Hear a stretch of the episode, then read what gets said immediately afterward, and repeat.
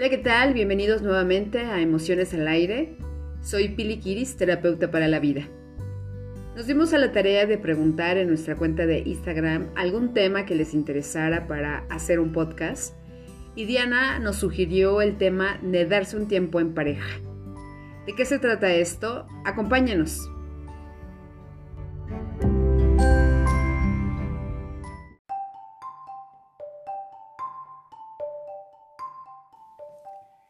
Darse un tiempo en pareja. Vaya propuesta, ¿no? Diana nos ha hecho reflexionar acerca de algo que está presente en un montón de relaciones. Algunas personas podrían decirnos que esa solicitud representa más un permiso para estar o probarse estar en otra relación también puede significar eh, una posibilidad de ya no estar a gusto en la relación, pero verse imposibilitado para declararlo abiertamente. O simplemente sea eso, sea la sensación de ya no estar a gusto por algunas situaciones que vivimos las parejas y que a veces necesitamos de ese espacio sin la presencia, sin la cercanía del otro miembro de la pareja y que de igual manera puede recibirse esta solicitud como algo doloroso. Vayamos punto por punto. Creo que todas estas vertientes pudieran hacer resonancia en las personas por supuesto que son bienvenidos los comentarios, las disonancias y las consonancias que puedan darnos más luz, no solamente a quien hace este podcast, sino también a quien lo escucha. Así que vayamos desgranando este lotito y pónganse cómodos, vayamos con darse tiempo en pareja.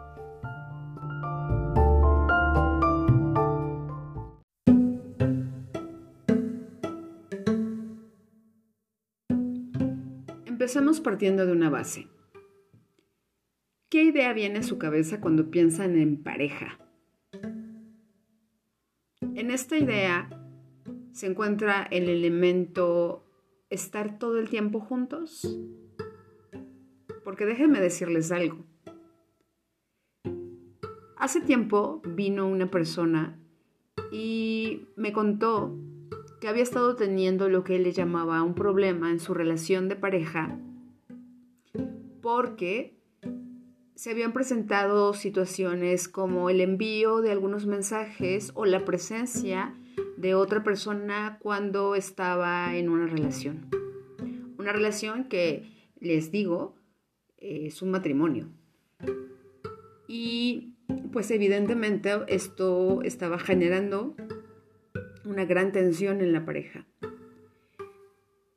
Mm, abarcando mucho más ampliamente este tema en su vida, nos dimos cuenta que él está bien sin pareja y que ha tenido quizá respuestas socialmente no aceptadas, como cancelar una boda meses antes de realizarse, como irse a otro trabajo en otra ciudad para estar lejos de la persona y finalmente establecer relaciones fortuitas con otras mujeres para darse ese permiso de no estar cerca de esta persona. ¿Por qué? Porque la idea de este individuo sobre su pareja es agobiante, asfixiante, ahogante. No podemos cuestionarlo, no podemos juzgarlo, porque es algo que él está vivenciando y que está teniendo acciones como el colocar, entre comillas, colocar relaciones fáciles, relaciones rápidas. ¿Por qué? Porque lo que él nos comenta acerca de lo que pasa en su relación de pareja cuando esas relaciones se han presentado Él me dice, se aleja, se va. ¿Y cómo te va con eso? Le pregunto. La verdad es que me siento muy bien. Y entonces volvemos a este tema. ¿Qué estamos entendiendo por estar en pareja? De algo que nunca se habla al iniciar una relación de pareja es qué espacios vamos a tener para que cada quien pueda convivir con otras personas. Hablo de familia, hablo de amigos, hablo de estar consigo mismos. ¿Cómo se van a representar de manera tácita esas libertades dentro de la pareja? ¿Existen esas libertades dentro de la pareja o es simplemente un mito? ¿Qué piensan?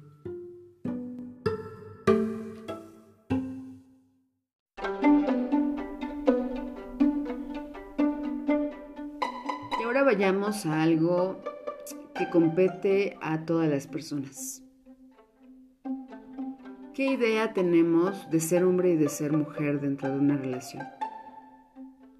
¿Con qué idea crecimos y nos vinculamos a la hora de relacionarnos en pareja? ¿De dónde hemos tomado los ejemplos de convivencia con otra persona?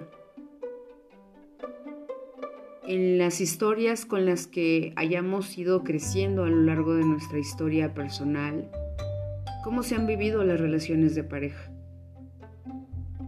Pareciera sin duda, como se los comentaba en el caso de un consultante, que no tenemos el permiso de tener un espacio para nosotros aún estando en pareja. Hay historias de mucha demanda, hay historias que acompañan vidas llenas de rechazo y abandono y que colocan a la pareja como ese elemento que no nos tiene que rechazar, no nos tiene que abandonar y que entonces como consecuencia tiene que querer estar con nosotros todo el tiempo. Y por otro lado, se nos ha enseñado que así son las parejas, que si vas a querer estar con alguien, es porque vas a querer estar con esa persona todo el tiempo. Y esto es lo que potencian los problemas en las relaciones de pareja. Algo que sucede con mucha frecuencia es vivirse en la imposibilidad de hablar de las necesidades de cada uno de los individuos que hacen y construyen esa relación de pareja. ¿Por qué no hablar que a veces me harto de ti? ¿por qué no hablar acerca de que no todo el tiempo quiero estar contigo y eso no significa que no te quiera? ¿Por qué no hablar amplia, decidida y claramente acerca de que no me gusta estar todo el tiempo con una persona haciendo ciertas cosas, a veces que pueden significar para mí aburrición, frustración, hartazgo? porque todas las relaciones, volteen a ver sus vidas, todas las relaciones, si hablo de trabajo, hablo académicas, hablo efectivamente de relaciones de pareja, no todo el tiempo están en el 10. Las más de las veces estarán entre un 5 6. Y también se valdrá estar en un 3 4 y quizá en un 1. ¿Por qué? Porque somos personas que cambiamos porque no todos los días nos levantamos con la misma emoción de estar con esa persona.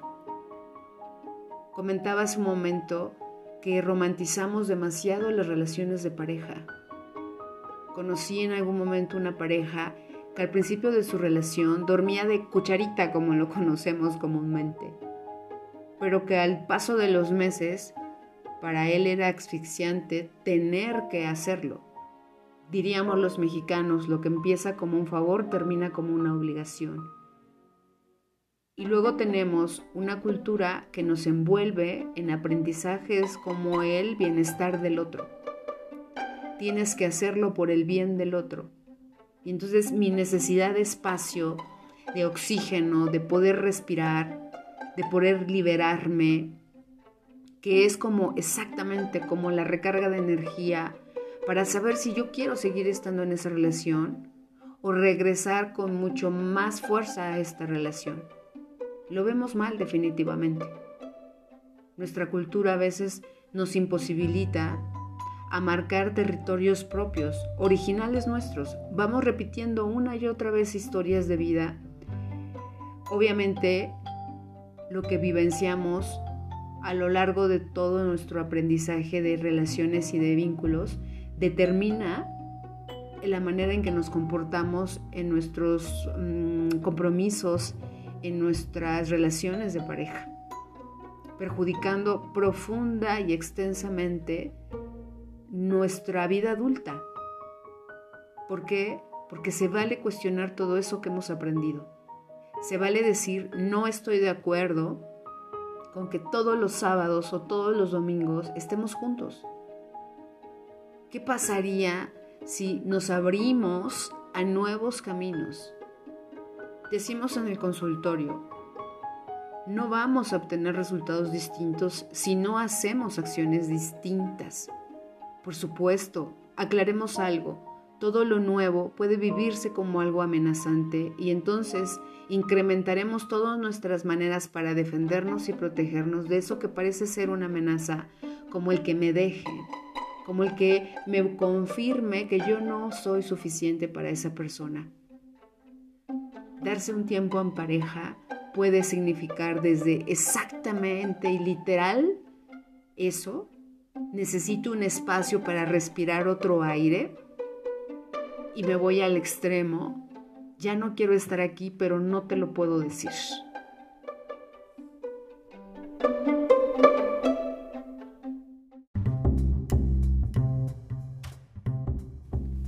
Creo de manera muy significativa que el tema que nos sugiere Diana nos invita a reflexionar varios asuntos. Uno de ellos es ¿Qué quiero de mí en una relación de pareja? ¿Cómo me quiero sentir en una relación de pareja? ¿De qué nunca he hablado en una relación de pareja y que ha perjudicado que esas relaciones no, no avanzaran? Y por supuesto pensar en qué relación de pareja me gustaría verme. ¿Qué necesito ver de mí que a lo mejor hasta este momento no he podido ver porque lo han cubierto los valores, las creencias familiares, lo que se espera de mí, lo que se dice que debe ser una persona en una pareja, lo que yo veo en mis amigos, lo que yo veo en las redes sociales y que todo eso se privilegia antes que la necesidad del ser humano que es incluso un derecho, que es el derecho a la libertad. Una relación de pareja no tiene por qué ser agobiante, sufriente, lastimosa para las personas. Pero la comunicación que cada vez se vea, se ve más en términos de mensajes escritos, donde por supuesto que interpretamos el tono de esa comunicación, mensajes de audios que a veces no tienen respuesta y que dejan muy mal parada emocionalmente a las personas y entonces no darnos el chance de vernos a los ojos y poder decir con total derecho, una relación de pareja para mí es que cada uno de nosotros tenga un espacio. Necesitamos cuestionarnos las parejas en las que estamos, el concepto en el que hemos basado estas relaciones, para que entonces otros vínculos puedan darse Considero, porque esto es algo que se vive continuamente en la consulta, la gente pregunta si eso que hacen o eso que piensan es bueno o es malo. Yo diría que es humano. Hoy puedo querer estar contigo y puedo quererlo con todas mis ganas, pero mañana ya no. Y no significa que mi afecto hacia ti esté perjudicado. En una cultura como la mexicana, donde partimos de familias que le llamamos muéganos, pareciera que hay un compromiso más moral y social que individual y auténtico de tener que estar siempre junto a alguien. Ese es otro aprendizaje. Las mujeres tienen que estar en pareja, los hombres a cierta edad tendrían ya que buscarse una pareja. Y entonces obviamente esto potencia mucho más que hagamos vínculos que ahoguen a los individuos que las conforman. Darse un tiempo en pareja creo que puede sentirse y vivirse desde la necesidad propia. Yo no puedo cuestionar por qué mi pareja me pidió un tiempo si antes no cuestiono cómo, cómo me siento yo en esta relación de pareja, en qué relación de pareja siento yo que me encuentre y en qué está basada mi relación desde el concepto. Y no significa ahogarse en una profunda y amplia reflexión, es responderse únicamente. Nadie nos va a escuchar más que nosotros. Darse un tiempo en pareja puede también ser una oportunidad para la pareja. Y algo de lo que parto y que quiero hacer énfasis antes de concluir esta grabación es que comprendamos que cualquier relación de pareja se puede terminar de igual manera en cualquier momento. ¿Por qué? Porque mis ideas cambian, porque mis preferencias cambian, porque puedo morir y esa relación se termina, porque puedo ganarme una beca en el extranjero y ni modo, ha sido el sueño de mi vida y me tengo que ir y entonces esa relación ya no avanza, porque me pueden meter a la cárcel y entonces esta relación se termina. Hay un montón de razones. Hablamos de, de querer estar con alguien o de tener que estar con alguien si asumimos que una relación de pareja es un riesgo, que en cualquier momento se puede terminar, y me concentro en construirla o en colocarla en bases seguras, y bases seguras no significa te digo todos los días te amo. Bases seguras significan cuáles son los valores en los que están colocada, están colocada mi relación de pareja. En el respeto, en la igualdad, en la libertad, en la capacidad de elegir. Y entonces desde ahí partir. ¿Para qué? Para que si alguien nos pide o si somos nosotros quien decimos necesito un espacio, sepamos con claridad dónde estamos parados que esconden realmente que hay atrás de esa demanda de querer tener un espacio en pareja. ¿Tenemos derecho a tener espacios en los vínculos que hacemos? Por supuesto que sí. Es algo que forma parte de nuestra vida adulta. Las familias ahogan, los trabajos ahogan, los hijos ahogan y por supuesto que las parejas ahogan también en ocasiones. Y darse un respiro es un derecho al que por supuesto, ¿no? Tenemos que saber ejercer. Y que eso no contribuye, porque no es nuestra responsabilidad, lo que sienta la otra persona. El efecto de mi acción no es mi responsabilidad. Si yo soy quien dice, necesito un espacio en esta pareja, y la otra persona se ve afectada emocionalmente, es responsabilidad de la persona, aunque moralmente no se pueda decir, hacerse cargo de ese efecto. Y la persona que solicitó, que pidió, que declaró ese espacio necesario, también se tiene que hacer cargo de para qué necesita ese espacio. Sin embargo, si hago hincapié en que no podemos ir por la vida solicitando espacios, cuando en realidad lo que queremos es vivir otras relaciones de pareja, es conocer otras relaciones de pareja, porque creo que entonces te estaríamos tomando como un pretexto el darse un espacio. Y, por supuesto, que al ser claros con nosotros mismos, vamos a poder ser claros con los demás. No tomemos este tema a la ligera porque ahora pareciera, y por ahí hay un libro ¿no? que habla acerca de las relaciones líquidas, como algo que es fácil de dejar, como algo en, que en cualquier momento se puede terminar sin mayor obstáculo, sin mayor esfuerzo. Revisar nuestras historias de vida, revisar nuestros valores y creencias hará posible que cuestionemos también el papel que jugamos en una relación de pareja y que entonces podamos ver con mayor amplitud qué necesidades estoy queriendo que satisfaga la pareja y que no es responsabilidad de la otra persona. Y por supuesto que cuestionemos todas esas creencias, todos esos valores y principios familiares con las que a veces nos vemos depositados en una relación de pareja. Como ven, es un tema que invita extensamente a la reflexión y precisamente por eso es que realicé este podcast. Ojalá que haya sido interesante.